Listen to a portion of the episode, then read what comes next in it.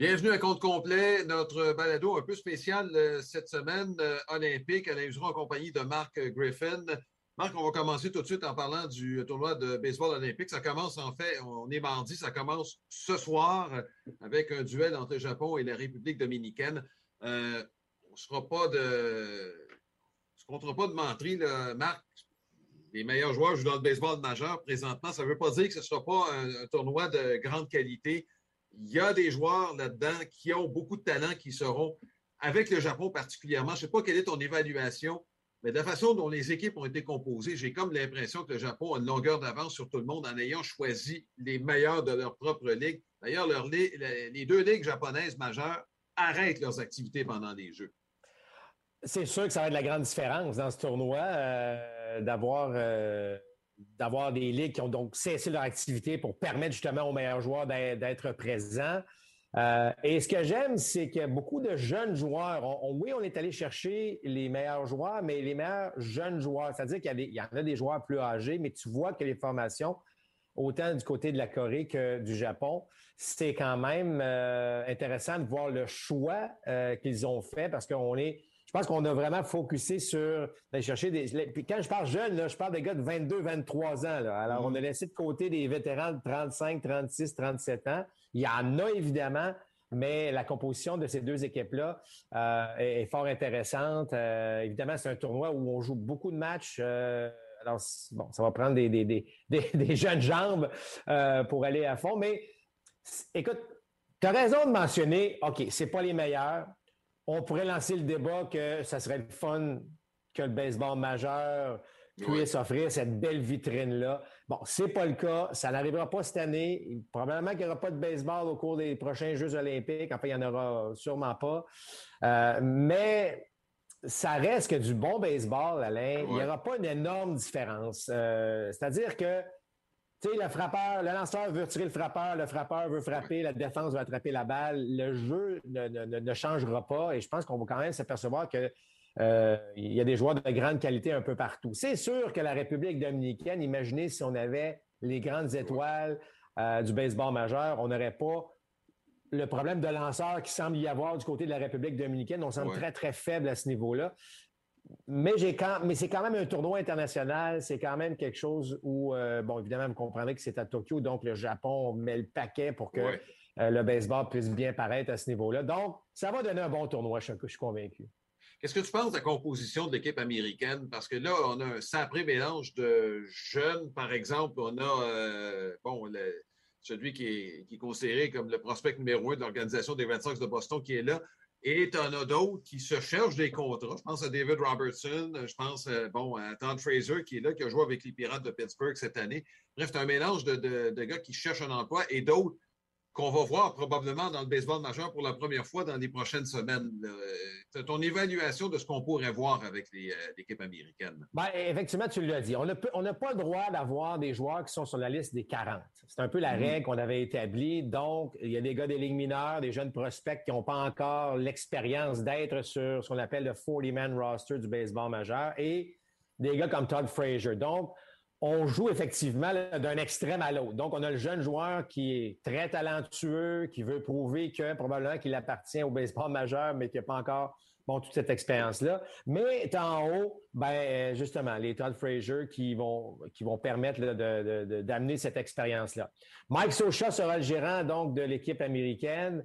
Euh, qui sera surveillé. Je vous dis pas évidemment que la médaille d'or assurément va au Japon. Mais, mais je pense que les Américains vont pouvoir donner quand même une belle lutte parce que je regarde statistiquement les jeunes. Il y a des gars dans le 2A, dans le 3A qui dominent. Vous savez, ces joueurs-là qui dominent dans le 2A et 3A, euh, bon, c'est la, grande différence souvent entre le baseball majeur et les ligues mineures, c'est la constance. Là, est-ce que pendant un match ou deux, tu arrives avec un départ de qualité où euh, soudainement tu domines pendant 6, 7, 8 manches, c'est pour ça que c'est un tournoi qui est difficile à, prévoir à ce niveau-là. Est-ce que les jeunes vont vraiment répondre euh, et donner euh, le genre de, bon, de potentiel qu'ils ont dans une compétition internationale ou on va s'effondrer? C'est mm-hmm. un peu la, question qu'on doit se poser. Donc, euh, je, n'arrive pas cette composition-là de mélange de très jeunes et de vétérans. Je pense que les jeunes vont sortir gagnants de cette expérience-là. Et, c'est pour ça que c'est un peu une boîte à surprise, ce qu'on va, selon moi, ce qu'on va voir.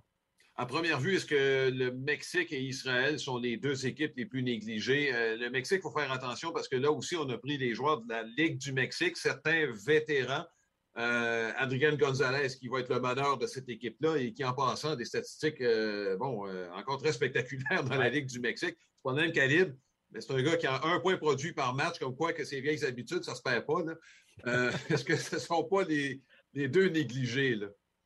Ben, en fait, je vous disais qu'Israël est certes l'équipe, euh, selon moi, qui va avoir le plus de difficultés. Euh, bon, euh, on a quelques, évidemment, quelques anciens joueurs du baseball majeur, certes, mais on a aussi des joueurs qui, qu'on a sortis de la retraite. On a des gars qui étaient présentement même entraîneurs. Il y a deux, deux, deux joueurs, en fait, de l'équipe qui étaient des, entraîneurs.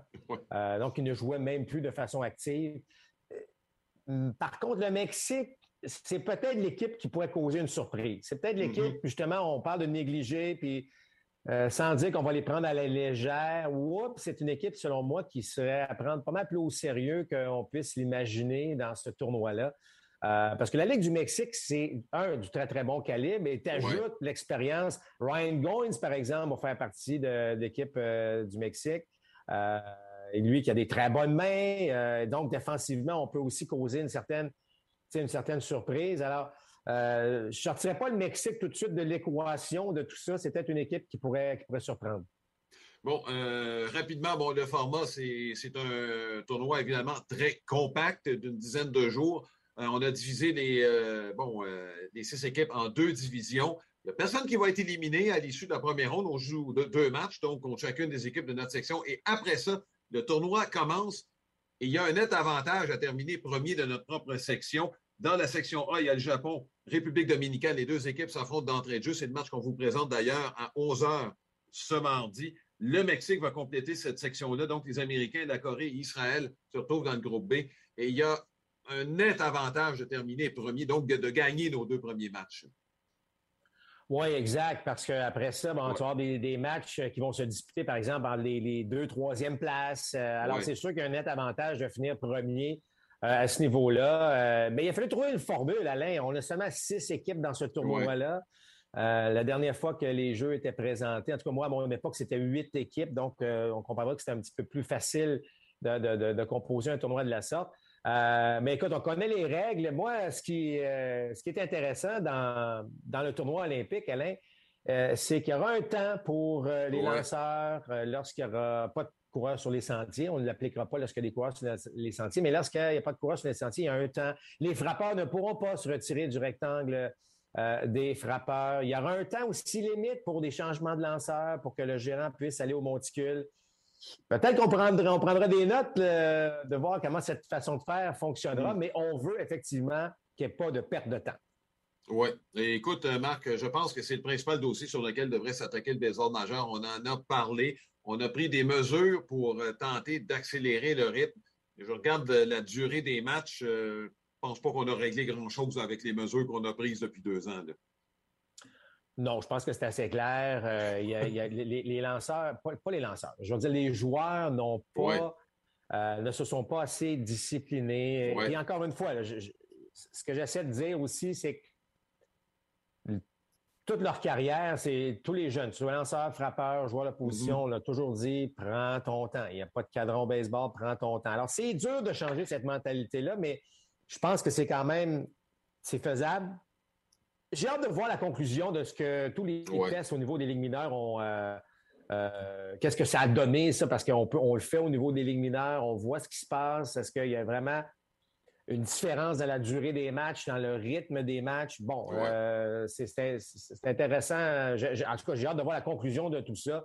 Mais certes, le tournoi olympique va nous permettre aussi d'avoir un coup d'œil sur cette façon de faire qui pourrait bon, aider la cause du baseball à rester encore plus dynamique. Oui. Bon, Marc, dans le baseball majeur, on est à quelques jours de la date limite de transaction. Ça a bougé un peu. Je ne veux pas parler de la principale transaction, c'est selon chacun. Certains diront, bon, euh, telle équipe a déjà bougé. Euh, bon, euh, qu'Atlanta, par exemple, avec Peterson, pas comblé. Tu ne combleras pas la perte d'un Acuna, mais au moins que tu as tenté de colmater les brèches. Mais je veux qu'on parle des Padres de San Diego. On est allé chercher un deuxième but. On en a déjà un. Ce qui laisse entendre que Jake Cronenworth euh, pourrait aller jouer au premier but. Eric Hosmer n'a pas une bonne saison. Et là, il y a des rumeurs qui ont commencé à courir comme quoi les Padres euh, chercheraient à l'échanger. Je m'excuse, mais avec un contrat semblable, avec une tenue comme celle-là pour un joueur qui ne peut jouer ailleurs qu'au premier but, tu ne pourras pas échanger Eric Hosmer. C'est un autre contrat qui est en train d'exploser au visage d'une équipe qui voulait absolument aller chercher quelqu'un. Par contre, Marc, c'est une équipe qui veut gagner. Hosmer a gagné. Est-ce qu'il n'y a pas un couteau à deux tranchants? En, tout cas, je, trouve très bizarre la façon d'agir des Padres de San Diego. On gagne, on joue bien. Fraser s'ajoute là-dedans. Il me semble que ce n'était pas le besoin. C'était pas, euh, pas nécessaire pour les Padres de San Diego, il me semble une chose est claire, c'est que les Padres sont là pour gagner. Euh, et d'ailleurs, avec cette transaction-là, est-ce qu'on va dépasser, euh, est-ce qu'on est proche d'être la deuxième équipe à dépasser euh, bon, cette espèce de taxe de luxe au niveau du plafond, pas du il n'y a pas de plafond, on ne peut pas appeler ça un plafond, mais on a dépassé la limite pour être imposé, si vous voulez, sur la masse salariale. le message est quand même bon, Alain, parce que, bon, comme je l'ai dit, tu vas chercher le, le, gars qui a mis le plus de couchures dans la Ligue nationale cette année. Alors, tu ajoutes évidemment une partie de l'attaque euh, avec ça et tu réagis à un Hosmer qui va pas bien. Regarde, euh, lorsque Hosmer avait signé avec les Padres, rappelle-toi, un, on se demandait pourquoi. Là, on a compris qu'on avait un plan, mais deux, ça se peut que tu sois pris avec ce contrat-là. Euh, c'est vrai que c'est non négligeable qu'Hosmer ait déjà gagné, mais par contre, je trouve que souvent dans les décisions baseball, on néglige cet aspect-là du jeu. Alors, je, je pense qu'on va être soit pris avec ou si on l'échange, on va malheureusement, est encore pris pour cette année à, à, payer euh, finalement son contrat cette année. Ça reste à voir. Euh, chose certaine, euh, ça va bouger pas mal. Je, sais que les Nationals ont dit maintenant tout le monde est disponible sauf Juan Soto. Ça, ça veut dire que Trey Turner devient maintenant peut-être disponible. ça, ça devient bon intéressant. Je sais qu'il y a beaucoup de joueurs d'arrêt qui deviennent joueurs autonomes. Est-ce que ça va coûter moins cher d'aller chercher un Baez qu'un Trey Turner? Toujours est-il que euh, je m'attends à ce qu'il y ait beaucoup de mouvements de personnel. Bon, le nom de Joey Gallo circule. On a entendu Sterling Marté avec les Yankees de New York. Je m'attends à ce que les Yankees bougent euh, aussi euh, parce que, bon, mine de rien, les Red Sox ne perdent pas, gagnent du terrain encore sur tout le monde. À un moment donné, je regarde le calendrier, là, puis de rattraper 7, 8 puis 9 matchs, il a beau en rester 70 des matchs, ça va être extrêmement difficile. Alors, et là, la question, Alain, ben, est-ce que tu dépenses vraiment, bon, parce que dans ces circonstances-là, c'est bien beau de dire on fait des transactions. Il faut que tu regardes les équipes qui ont un bon réseau de filiales. Tu ne peux pas transiger contre une équipe qui a un réseau de filiales où il n'y a pas, pas grand-chose. Donc, les Yankees n'ont pas un mauvais réseau de, filiales. Les Blue Jays n'ont pas un mauvais réseau de filiales. Alors, qu'est-ce qu'on fait? Est-ce qu'on bouge? Est-ce qu'on sacrifie? Est-ce qu'on sacrifie pour deux mois? Est-ce qu'on sacrifie un petit peu plus, mais on va chercher un gars qu'on est capable de contrôler pour deux, trois ans. je vais dire une chose, là, ça doit discuter dans chacun des, euh, bureaux de, chacune des équipes actuellement parce que c'est un marché très, très ouvert. Beaucoup mm-hmm. d'équipes ne sont plus dans, dans les courses. Euh, les Rockies, évidemment, on vous a parlé, euh, bon, Trevor Story, d'ailleurs, son nom qui circule aussi chez les Yankees de New York. donc, moi, là, je serais très, très, très surpris qu'il ne se passe rien d'ici la date limite des transactions. Ça a déjà commencé un petit peu. Les A's d'Oakland, d'ailleurs, qui sont allés combler vraiment euh, une lacune au niveau des releveurs gauchers en allant chercher euh, Chaffin du côté des Cubs de Chicago. Mais toujours est-il que j'ai l'impression que ça, va, ça pourrait bouger drôlement. Max Scherzer, par exemple, pourrait se retrouver sur la côte ouest. Bon, euh, la question que je te pose, c'est quelle équipe a le plus intérêt à bouger? Moi, ma réponse, pour y avoir songé, à mes yeux, ce sont les Phillies de Philadelphie. Ils ont des besoins à plusieurs endroits. Si on parle des joueurs de position, probablement au champ centre. Le besoin le plus criant serait peut-être un lanceur partant. Aaron Nola, bon, ça, c'est une très bonne nouvelle. Il vient d'avoir son meilleur départ en probablement un mois et demi. Euh, en relève, bon, ça, c'est. Euh, on a l'impression de chanter la même chanson depuis trois ans avec les Phillies. Mais j'ai l'impression que c'est l'équipe qui a le plus intérêt à bouger compte tenu que le premier rang est prenable pour eux. Avec, bon, Washington qui va vendre, puis avec Atlanta qui est pris avec une liste des blessés qui est tellement longue. Écoute, on n'a plus de voltigeurs qui, qui, produit chez les Braves d'Atlanta. Il y a Jack Peterson, puis c'est tout. Euh, puis on est en manque de lanceurs partants. Euh, là, Tuki Toussaint vient de revenir après trois mois sur la liste des joueurs blessés. Bon, est-ce que ça, va être suffisant? Toussaint lance bien, là, mais est-ce que ça va durer? Il n'a pas fait la preuve depuis son arrivée dans le baseball majeur. Bref, ce que je veux dire, c'est que les Félix, je pense, c'est l'équipe la mieux placée pour aller chercher de l'aide. Euh, présente pas la mieux, peut-être pas la mieux placée, mais qui a le plus intérêt à le faire. Et surtout qu'on l'a fait dans le passé. On a un mm-hmm. gérant qui aime les vétérans. On ne se cachera pas. Là. Joe Girardi est un gars qui euh, aime gérer euh, des gars un peu plus avec un peu plus d'expérience. Euh, effectivement, tout, est en place pour que les Phillies bougent. Et tu as raison de dire que même si les Mets ne jouent pas du mauvais baseball, on a perdu Lindor. À un moment donné, ça pourrait être un petit peu difficile. quel est l'état de santé vraiment de Jacob DeGrom? Bon, alors il y a une fenêtre assurément pour les Phillies de Philadelphie. Euh, afin de bouger. Maintenant, bon, euh, qu'est-ce qu'on fait? On sait qu'Alex Baum déçoit un peu plus cette année. C'est très difficile. de ne pas commencer le match d'hier, mais on a remporté de façon spectaculaire le match de lundi, en fait, euh, lorsque McCutcheon est allé d'une claque en fin de rencontre, un, coup de circuit. Alors, bon. Mais tu sais, est-ce que est-ce qu'un Chris Bryan pourrait venir faire l'affaire au troisième but pour finir les deux derniers mois de la saison? Est-ce que lui qui peut jouer aussi comme voltigeur du côté euh, de Chris Bryant. Bon, alors c'est pour ça que, honnêtement, là, tu prends chacune des équipes dans la course, puis on pourrait leur mettre un paquet de joueurs. Je sais que les Rays sont impliqués. Je sais que les Rays et les Yankees, à chaque fois que vous entendez un nom, là, que ce soit Trevor Story, euh, que ce soit Chris Bryant, euh, peu mm-hmm. importe les noms mentionnés, Joey Gallo, les, les Rays appellent les Yankees appellent. Alors, c'est pour ça que, parce que, bon, euh, les Rays, selon moi, n'ont pas terminé de bouger non plus. Je sais qu'ils ont Nelson Cruz maintenant, mais convaincu qu'il y a d'autres gestes euh, qui vont être posés euh, d'ici les, quelques prochaines heures.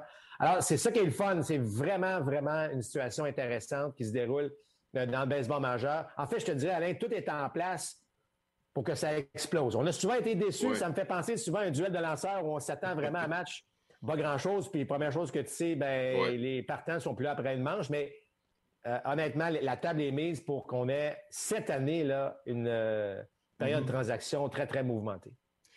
Ligues des Mariners de Seattle, on en a discuté au cours des dernières semaines, euh, sauf que là, on vient d'en gagner 4 sur 5 contre Oakland et Houston de façon spectaculaire souvent. lundi, on perdait 7 à 0. On est allé gagner ça contre les Astros de Houston. Euh, comme je le mentionnais, on commence à avoir une rotation des partants qui est plus stable. Ça, généralement, c'est gage euh, d'un certain succès. Euh, Puis, sans que les jeunes soient nécessairement très, très bons. Oui, Dylan Moore n'a pas une bonne saison, deuxième but, par exemple. Le West n'a pas joué beaucoup. Kalenic vient de revenir des ligues mineures. C'est tout à fait exemple. On a de bonnes saisons de, de gars inattendus. Mais là, on fait quoi, là? Écoute, on, a au deuxième étage. Là. Ben, écoute, on s'est rapproché à quoi, 5-6 matchs euh, des Astros de Houston. On est, on est carrément dans la course. Il n'y a pas, d'autre moyen de le dire du côté des Mariners. Et mm-hmm. euh, vous savez, si la saison se terminait aujourd'hui, euh, ils ne seraient pas des séries, mais ils sont à un match des Aces d'Oakland. Ben voilà. Alors, absolument que, évidemment, je parle pour les équipes repêchées. Là. Alors, les Mariners sont dans le coup. Euh, là, c'est là que je parlais tantôt de danger. je vous prends, comme exemple, bon, les Yankees, évidemment, parce que les Yankees peuvent échanger un, deux prospects pour aller chercher de l'aide pour deux mois. C'est une organisation qui l'a déjà fait. On peut le faire. Je vois mal les Blue Jays ou même les Mariners d'agir de la sorte parce que on a un bon réseau de filiales, c'est loin d'être mauvais, mais est-ce qu'on veut vraiment sacrifier sachant qu'on s'en vient, sachant qu'on a une bonne équipe pour les prochaines années, est-ce qu'on veut sacrifier un peu d'avenir encore pour aller chercher, bon, un Trevor Story ou un Baez que tu sais probablement que tu vas perdre à la fin de la saison comme joueur autonome. Alors, c'est pour ça que ça, change un peu la, donne. Et l'autre question, Alain, que je, me pose, OK, tu t'appelles les Cubs de Chicago. On appelle pour Baez, on appelle pour Bryant. On sait fort bien, par contre, que si on les garde, bon, on ne les échange pas, peut-être c'est la, meilleure façon de le dire. On ne les échange pas. L'année prochaine, on leur offre la, fameuse offre qualificative pour. Euh, et bon, par la suite, ces gars-là cherchent des contrats de, plusieurs saisons, devraient normalement quitter. Alors là, tu vas te chercher un choix au repêchage compensatoire qui est loin d'être vilain, là, parce que là, on, Alors, est-ce qu'on est mieux d'attendre, courir le risque que le gars accepte peut-être l'offre qualificative puis qu'on se retrouve avec encore un an dans le cas de Baez ou Bryant? Ou tu vas chercher parce qu'il ne faut pas se le cacher. Là. Si on échange Bryant ou Baez, là, je nomme ces deux-là là, juste parce que ce sont des exemples, mais on n'obtiendra pas trois joueurs d'avenir d'anciens choix de première ronde là, pour. Euh, mm-hmm. C'est pas, pas comme ça que ça fonctionne. Le gars devient joueur autonome. Donc, tu vas recevoir des joueurs d'avenir, mais je dirais plus des suspects que des joueurs qui vont vraiment, bon, assurément jouer dans le baseball majeur. Donc, tu, fais quoi, toi? C'est une organisation. Euh, je comprends que ça dépend de l'offre, mais il y a mhm. tellement de joueurs disponibles. Alors, est-ce que tu es prêt à te vider pour aller chercher un Brian? Oui. Deux mois. Alors, c'est pour ça que euh, ça, doit, ça doit être très, très difficile de prendre ce genre de décision-là. Oui. Euh, écoute, il y a des équipes de gros marchés qui sont bien placées présentement, qui, qui probablement sont en train de magasiner. L'équipe que j'ai en tête, ce sont les Dodgers de Los Angeles on leur prête l'intention de chercher un partant. Ils ont plusieurs blessés présentement. Même David Price est revenu comme partant par nécessité. Kershaw est encore sur la liste des joueurs blessés. On sait qu'on a perdu Dustin May. Euh, Trevor Bauer, on n'a aucune idée s'il va revenir, pas quand, mais s'il va revenir avec euh, l'équipe cette année. Euh, tu fais quoi à ce moment-là si c'était les Dodgers? Est-ce qu'un Kerbert Ruiz, on sait qu'on a un deuxième receveur, qu'on a Will Smith, Ruiz qui frappe au, au niveau 3A, est-ce que ce ne serait pas une bonne monnaie d'échange? Je parlais de, dépendant de la situation. Moi, je pense que ce serait le moment parfait pour les Dodgers de l'échanger. Oui. Ben, écoute, ça fait. Tantôt, je te donnais l'exemple des Yankees. Euh, bon, en, relation avec les, Blue Jays ou les Mariners, on pourrait nommer les Dodgers effectivement dans la situation où eux sont prêts à échanger un Ruiz Max Scherzer. Euh, moi, ce gars-là s'en va sur la côte ouest. Il l'a déjà mentionné. Euh, il mm-hmm. aimerait aller euh, bon là-bas. Il lui veut un contrat un peu plus à long terme aussi. Donc peut-être qu'on on peut déjà commencer à négocier. Mais ça, c'est un nom qui me revient. Les Dodgers ont été très silencieux dans les rumeurs. Mais je vous dirais que ça, c'est le genre de joueur que les Dodgers aiment. Le lanceur, le vétéran qui vient appuyer le bon le Kershaw. Euh, ça, ça ne m'étonnerait pas de voir les Dodgers bouger vers Max euh, Scherzer à ce niveau-là. Euh, on ne regardera pas la parade passer du côté des Dodgers. On voit déjà que les Padres ont bougé. L'équipe qui est un peu, qu'on n'a pas entendu parler, ce sont les Giants. On mène toujours dans la division. Est-ce qu'on.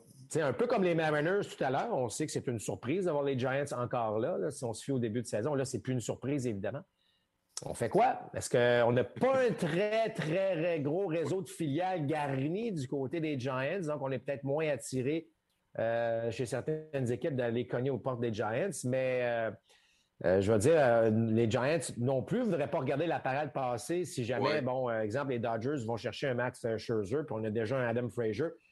Et les, les Mariners, ah, pas les Mariners, mais les Padres qui ont déjà mentionné qu'eux aussi sont impliqués dans un paquet de discussions. Alors, c'est pour ça que euh, ça, devrait bouger, mais les Dodgers ne regarderont pas passer la parade. Ils vont bouger aussi de ce côté-là. Oui, pour les Giants, il y a un nom euh, que j'ai en tête et c'est un gars de la même section, j'ai l'impression, qui pourrait les intéresser, Il a une bonne saison, c'est Eddie Rosario. Euh, c'est pas parce qu'on n'a pas de punch, là, il y a des gars qui ont des bonnes saisons, des vétérans, mais ce gars-là, je pense, pourrait ajouter un petit peu plus de punch à cette attaque-là. La, rotation va bien, je ne pense pas que ce soit là le problème mais je pense qu'Eddie Rosario viendrait combler dans une belle atmosphère ce qui se passe avec les Giants de San Francisco. Et sans coûter trop cher. Oui. Euh, parce que les Giants, ben, comme je l'ai dit, on n'a pas un très grand réseau. Alors, euh, aller chercher un joueur de premier plan devient peut-être euh, un peu plus de. un défi un peu plus grand. Alors, Rosario, est, tu sais, les Giants, regarde ce qu'ils ont fait lorsqu'ils ont gagné leur dernière série mondiale. Ils sont allés chercher de l'aide, mais jamais le gros nom. Euh, c'était toujours un joueur, euh, mais qui est venu combler, euh, qui est venu faire le travail, qui est venu s'ajouter à l'équipe, mais sans être les, gros noms de ce monde avec des gros contrats. C'est habituellement pas les Giants qui agissent de la sorte. Alors, Rosario, effectivement, comme on dit, fit le profil de l'organisation à ce niveau-là. Je pense que c'est effectivement une bonne, une bonne analyse. Oui. Euh, pour terminer sur le plan des transactions, euh, on sait que les Cubs vont probablement être vendeurs. Bon, on s'en doute pas mal. Les Twins du Minnesota ont beaucoup de matériel à échange.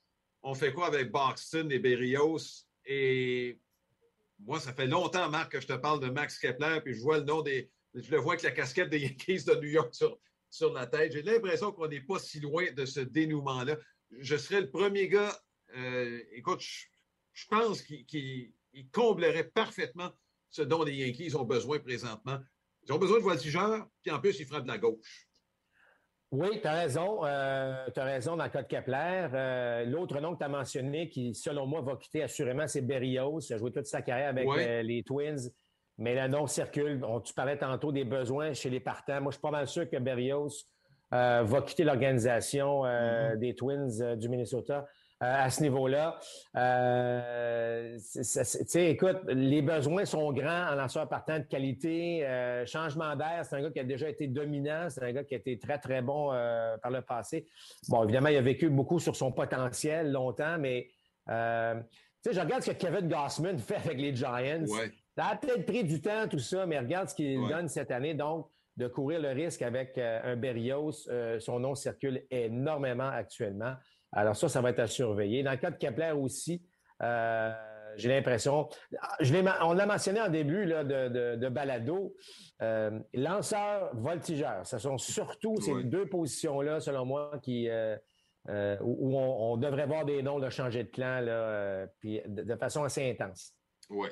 Marc, bon, il y a, deux dossiers sur lesquels j'aimerais qu'on s'attarde un peu, et je parle du marché des joueurs autonomes qui s'en. Euh, il y a la convention collective qui est à renouveler, mais au cours des dernières semaines, il y a deux contrats qui ont été signés et je suis convaincu que l'Association des joueurs n'est pas très, très contente de la façon que ça se passe. Un, le contrat de Matt Barnes, on en a un peu parlé, en bas de 10 millions par année pour un releveur numéro un. Et l'autre, je suis convaincu que ça t'a fait sourciller, c'est le contrat que Lance Lynn a signé avec les White Sox de Chicago. Euh, Trevor Bauer signé avec les Dangers pour, bon, à peu près quoi, 40 millions par année. Lance Lynn, qui, reste avec les White Sox deux ans de plus, c'est même pas 40 millions total pour les deux années. Y a-t-il une si grande différence que ça entre Trevor Bauer et Lance Lynn? Moi, j'ai l'impression que Lance Lynn vient peut-être de baisser la valeur des lanceurs partants. Ben, écoute, c'est sûr que c'était, c'est bon, les agents, la négociation, mm-hmm. les agents qui sont derrière ça, bon, on connaissent le marché, ils connaissent ce qui se passe derrière. Il y a l'opportunité. C'est sûr que Lynn, mhm. bon, avance en âge aussi, là, c'est. Euh, puis d'aller chercher deux ans de plus. Écoute, pour répondre à ta question directe, non, il n'y a pas une si grande différence. Euh, pas une si grande différence en termes de bon, ce qu'on peut donner sur le terrain. Je pense que Lansing a prouvé au cours des dernières années. Euh, c'est sûr que l'association des joueurs, ça va les faire tétiller tout ça parce qu'on s'en va en pleine négociation. Il y a une baisse réelle de la valeur. Par contre, il faut que tu regardes. Est-ce que, OK, il y a peut-être une baisse pour les joueurs d'un certain âge, mais là, il faut voir que tu regardes qu'est-ce qu'on va faire avec les jeunes joueurs. Puis là, au mm-hmm. cours des derniers mois, force est d'admettre que les jeunes joueurs ont eu beaucoup plus que par le passé. Là, évidemment, je vous parle de Fernando Tatis Jr., qui est un exceptionnel, mm-hmm. mais ça reste quand même que il y a des jeunes joueurs qui ont eu beaucoup plus. Donc, est-ce que le marché, dans le fond, est en train de se niveler, Alain? Euh, tu comprends? Alors, peut-être, regardez, on va en donner un petit peu moins. Barnes aussi, c'est un vétéran. Est-ce qu'on en donne un petit peu moins en haut, mais maintenant, on va donner un petit peu plus en bas pour venir équilibrer ça? Alain, tu es un gars de statistiques. C'est clair qu'on a rajeuni. Euh, évidemment, le talent, tu regardes ce que Vlad Guerrero fait à 22 ans, c'est exceptionnel. Alors, est-ce qu'on est en train de s'ajuster puis d'avoir un changement où le joueur entre 22 et 29 ans te donne je veux dire, te donne 100% euh, de son potentiel, mais clairement, par la suite, on te le donne moins. Alors, est-ce qu'on est prêt? Moi, je pense que les propriétaires sont prêts à le faire, Alain. Les, jeunes sont dynamiques. Ce sont des, nouveaux visages du baseball. Euh, donnons l'argent à ces gars-là en haut. Puis un peu plus tard, ben écoute, on va t'en donner encore, mais le marché va, diminuer. Donc, c'est pour ça que, oui, ça fait tétiller l'association des joueurs, mais si on est capable de l'autre côté de se dire, OK, mais les jeunes, on va changer la donne, puis on va peut-être éliminer le fait que c'est six ans pour l'autonomie. Je, dis n'importe quoi, ça, se peut que ce soit pas ça, mais tu comprends? Fait que peut-être qu'on va, on cède un, peu en haut, mais peut-être qu'on va vouloir gagner en bas, puis c'est là que ça va se passer. Bon, et dernière chose, euh, bon, euh, il y a un article qui est paru, je pense que c'est sur ESPN, concernant la façon dont les Angels euh, de Los Angeles traitent leurs joueurs des ligues mineures. On sait qu'il y a eu des ennuis avec les Angels au fil des années, avec leurs lanceurs euh, qui, bon, qui, viennent de l'organisation, qui a eu plusieurs blessures. En lisant l'article, je n'ai pas pu faire autrement que de faire un parallèle entre cette situation-là et la façon dont les Angels se comportent dans les ligues mineures. Euh, surtout qu'il y a eu, euh, qu'il y a eu des témoignages de joueurs qui ont joué dans d'autres organisations. Un, entre autres, qui a joué avec les Indiens de Cleveland, puis qui nous dit Excuse, là, mais à Cleveland, c'est pas comme ça que ça se passe, mais pas du tout. On a beaucoup plus de formation chez les Indiens de Cleveland. Euh, on a réduit le nombre d'équipes parce qu'on disait, entre guillemets, vouloir mettre plus d'argent vers les gens des ligues mineures qu'on va garder. Moi, écoute, honnêtement, tu aurais pris un million par année d'un salaire de n'importe qui, tu sais, avec la masse salariale qu'on a, d'avoir pris un peu d'argent qu'on donne aux gars des majeurs, ça aurait presque pas paru. Tu aurais pu le mettre dans le baseball mineur. Euh, des exemples de gars qui restent à cap dans un appartement avec deux par chambre à coucher et qui n'arrivent même pas, euh, sont obligés d'emprunter pour, pour se loger, puis bon, et, tout le reste, et pour payer leur compte. Après ça, tu te demandes pourquoi les jeunes se tournent vers le football davantage. Je, m'excuse, c'est symptomatique, je trouve, des athlètes qu'on perd dans le baseball majeur. Et dans le cas des Angels, symptomatique d'une organisation qui, est carrément incompétente quand vient le temps de former, former ses joueurs. Alain, ça fait 30 ans là, que j'ai joué dans le baseball mineur. J'ose croire, j'osais croire que ça change. Et je sais que ça a changé. Des organisations, par exemple, comme les Blue Jays qui ont réagi rapidement. Rappelle-toi, c'est une des premières organisations qui a augmenté le salaire de leurs joueurs. Mm-hmm. Il y a d'autres organisations qui ont, euh, aussi emboîté le pas avec euh, d'autres avantages, par exemple, de s'occuper justement des logements des, euh, des joueurs. Tu sais, moi, moi, dans mon temps, Alain, malheureusement, là, je n'ai jamais respecté un bail de ma vie parce que, bon, qu'est-ce que tu veux? On, on, nous envoyait, euh, tu sais, c'est un, travail, c'est comme c'est transféré. Alors moi, tu sais, je passais, là, j'ai joué dans la Ligue de la Floride, j'ai joué dans la Ligue Eastern, là, j'arrive dans la Ligue Eastern, puis euh, euh, là, je me blesse, alors il faut que je fasse ma réhabilitation en Floride. Ben là, je, vais dire au propriétaire, faut, faut tout régler ces affaires-là pendant que tu essaies de jouer, mais tu n'as pas d'argent pour le faire parce que tu gagnes 800 pièces par mois. mais bon, ça a été une belle école de la vie, mais je me, disais, bon, 30 ans plus tard, on devrait être ailleurs parce que, bon, les revenus du baseball ne sont plus les mêmes. C'est tellement, ben, tu as parlé évidemment d'ajouter un peu d'argent dans ça. Euh, tu sais, Alain, moi, à l'époque, euh, j'en ai mangé des pizzas, là, puis euh, je n'ai mangé plus que j'aurais dû en manger, mais personne ne surveillait la nutrition des joueurs à ce niveau-là. C'était épouvantable. Mais ça, c'était il y a 30 ans. Là, tu disais aujourd'hui, mais c'est encore ça aujourd'hui pour certaines organisations. C'est ça qui me fâche.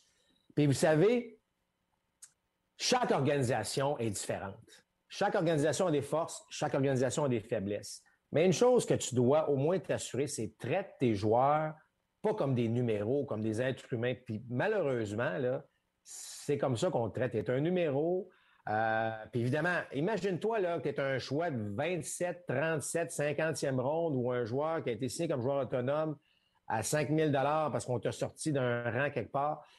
oui, il y a des préjugés, oui, il y a des façons euh, malheureuses, de, gérer. Puis il y a des équipes où c'est encore ça. Alors, je suis content que le dossier des Angels soit, soit sorti pour dire Hey, réveillez-vous, là.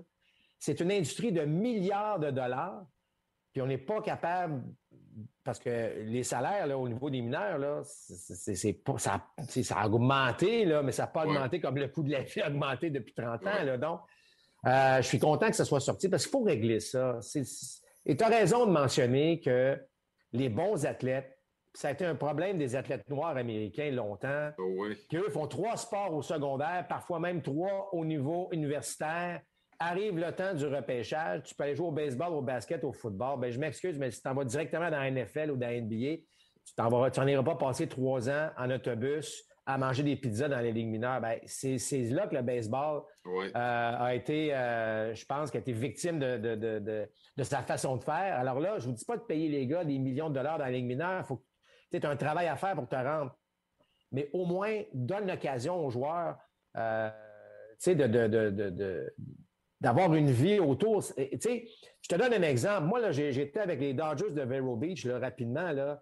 Puis là, je suis transféré en Californie. C'est comme une transaction, finalement.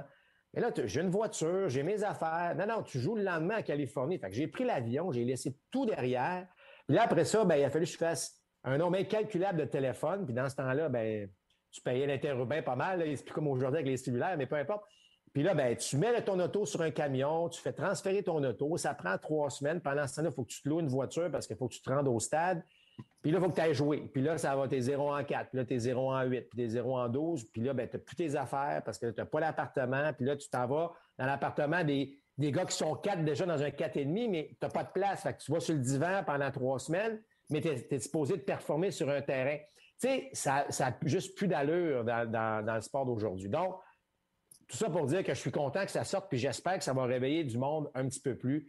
Traiter les gars des mineurs, surtout que tu fais pas une carrière de ligue mineure, tu le sais après 3, 4, 5 ans, là, si ta chance, tu l'as ou tu l'as pas, c'est très court, c'est pas une affaire là, que le gars va, euh, va étirer sa carrière pendant 15 ans dans la ligue mineure. Il n'y en a pas de ça dans le baseball. Donc, le baseball devrait se renouveler vraiment à ce niveau-là. Ça attirerait de meilleurs athlètes, ça donnerait la chance à d'autres euh, qui ont passé 5, 6 puis 7 ans dans une organisation, mais qui ont, qui ont été traités comme soi, puis euh, qui vont, lorsqu'eux vont quitter le baseball, ben, ils vont encourager d'autres jeunes à y aller.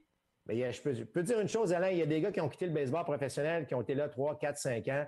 C'est pas des bons porte-parole parce que ce qu'ils ont vécu était tout simplement épouvantable. Donc, il, faut, il, faut que ça, il, faut que, faut que ça change. Ben écoute, euh, j'espère que l'article va réveiller, comme tu le mentionnes, euh, des organisations. Et comme je le disais euh, au début, je ne peux pas m'empêcher de tracer un parallèle entre la formation des joueurs des Angels, la tenue de l'équipe et les blessures qu'il y a eu au cours des dernières années. Il y a pas mal d'aspects dans cette organisation-là qui a été négligé. Tu regardes les organisations qui, ont, qui, qui végètent depuis plusieurs années, j'ai comme l'impression qu'elles sont fouillées un petit peu il y aura probablement des lacunes dans la formation, puis euh, dans, bon, euh, dans, la formation, puis je te dirais dans la façon dont on traite et qu'on enseigne. Bref, euh, Marc, ça termine ce balado. Nous, ben, écoute, c'est l'aventure olympique qui va commencer. On vous invite, le premier match sera présenté à 11 heures. Et entre le Japon, l'équipe hôtesse et la République dominicaine, je pense que ça va donner une bonne idée du genre d'équipe qu'on va avoir avec la République dominicaine. Euh, il y a plusieurs vétérans. Le, capitaine de cette formation-là, c'est Emilio Bonifacio, qui n'a pas d'équipe présentement, euh, qui n'a peut-être pas la même vitesse qu'il y a 4-5 ans, mais qui est quand même est toujours dynamique. on verra ce que ça va donner. Hideki Matsui, je, je pense, euh, fait l'équipe avec un peu pas Matsui, mais l'ancien lanceur des Yankees de New York, Tanaka, qui a réussi à faire l'équipe. Donc, il y a quelques visages connus qui seront là pour le match de ce soir. Donc, on se voit très bientôt. On vous souhaite de passer une bonne semaine. Bon baseball, tout le monde.